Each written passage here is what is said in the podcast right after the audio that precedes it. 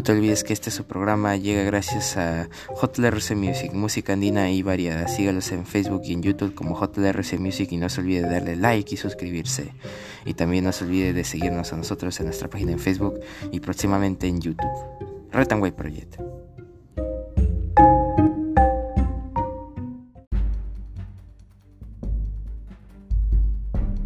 Muy buenas a todos, bienvenidos a este su programa Retanway Project Perú de cabeza barra invasión. El día de hoy 15 de marzo del 2022, estas son las principales portadas de los diarios de nuestra nación.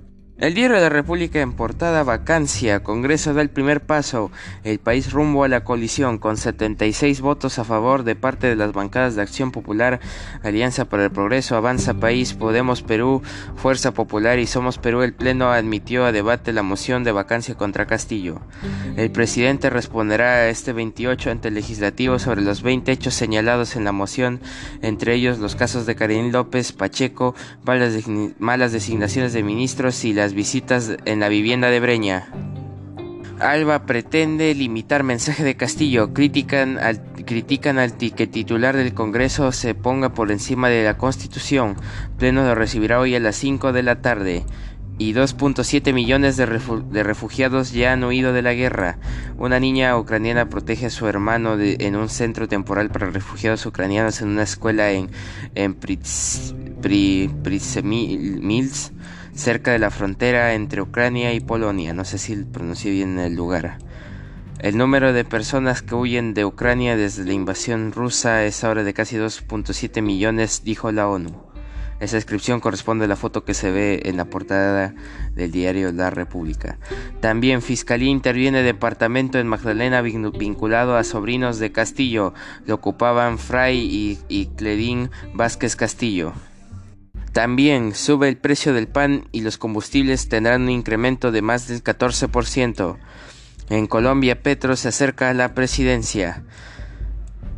4 millones de escolares vuelven a colegios públicos con horarios, con horarios reducidos. Y también se informa, llegará a las eliminatorias la Padula golpeado.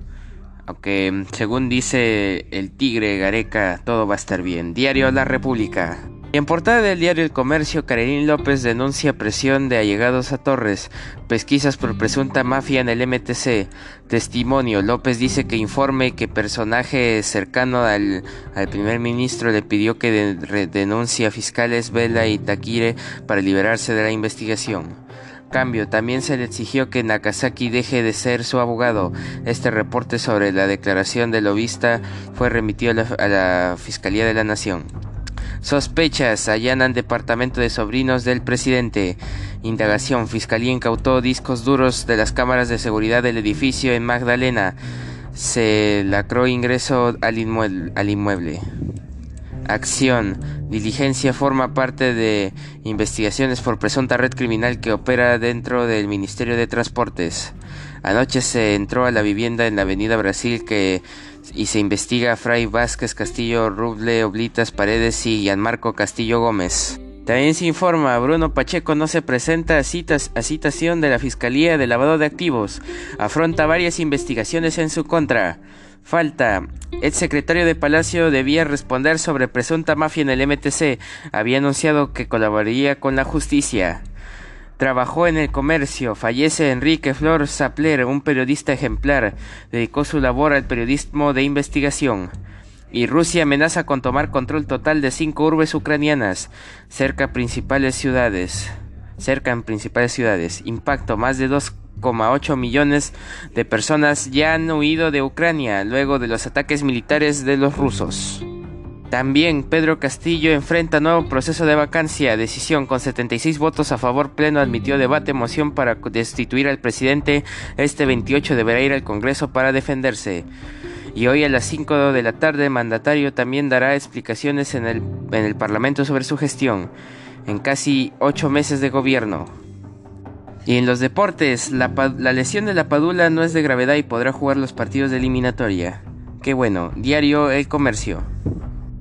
Y en portada del diario de por Lapa recargado. La Padula no jugará hoy con Benevento por un esguince, pero Ricardo Gareca puso la calma. Gayan Luca está bien, es un problema leve, confía en el que el 9 llegue a los partidos ante, ante Uruguay y Paraguay. Piero Quispe, la joya crema en exclusiva con Depor. Quiero salir campeón y emigrar página 2 y 3 para que lo lean.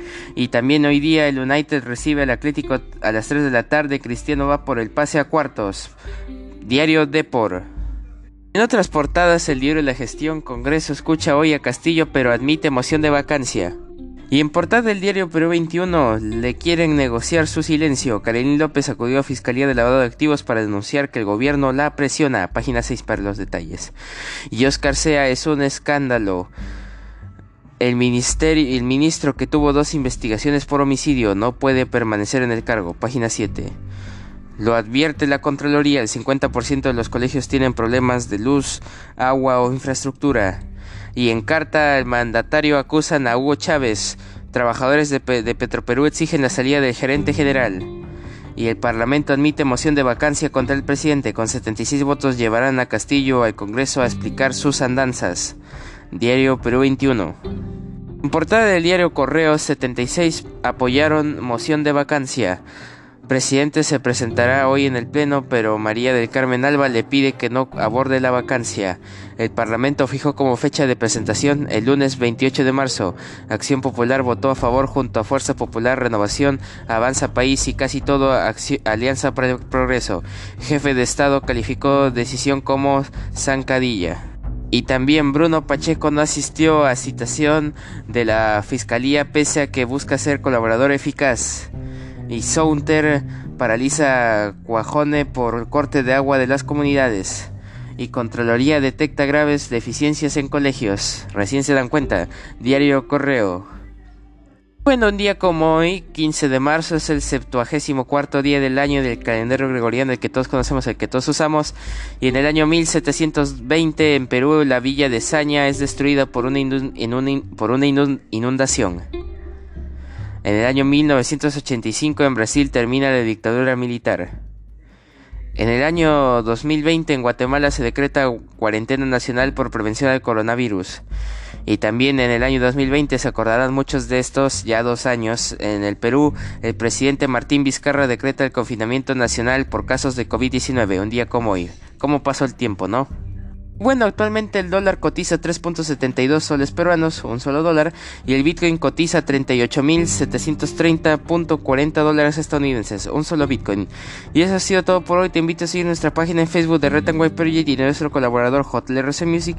Y seguir escuchando nuestros episodios de lunes a viernes, semana tras semana. Eso ha sido todo por hoy. Red Project, cambio fuera.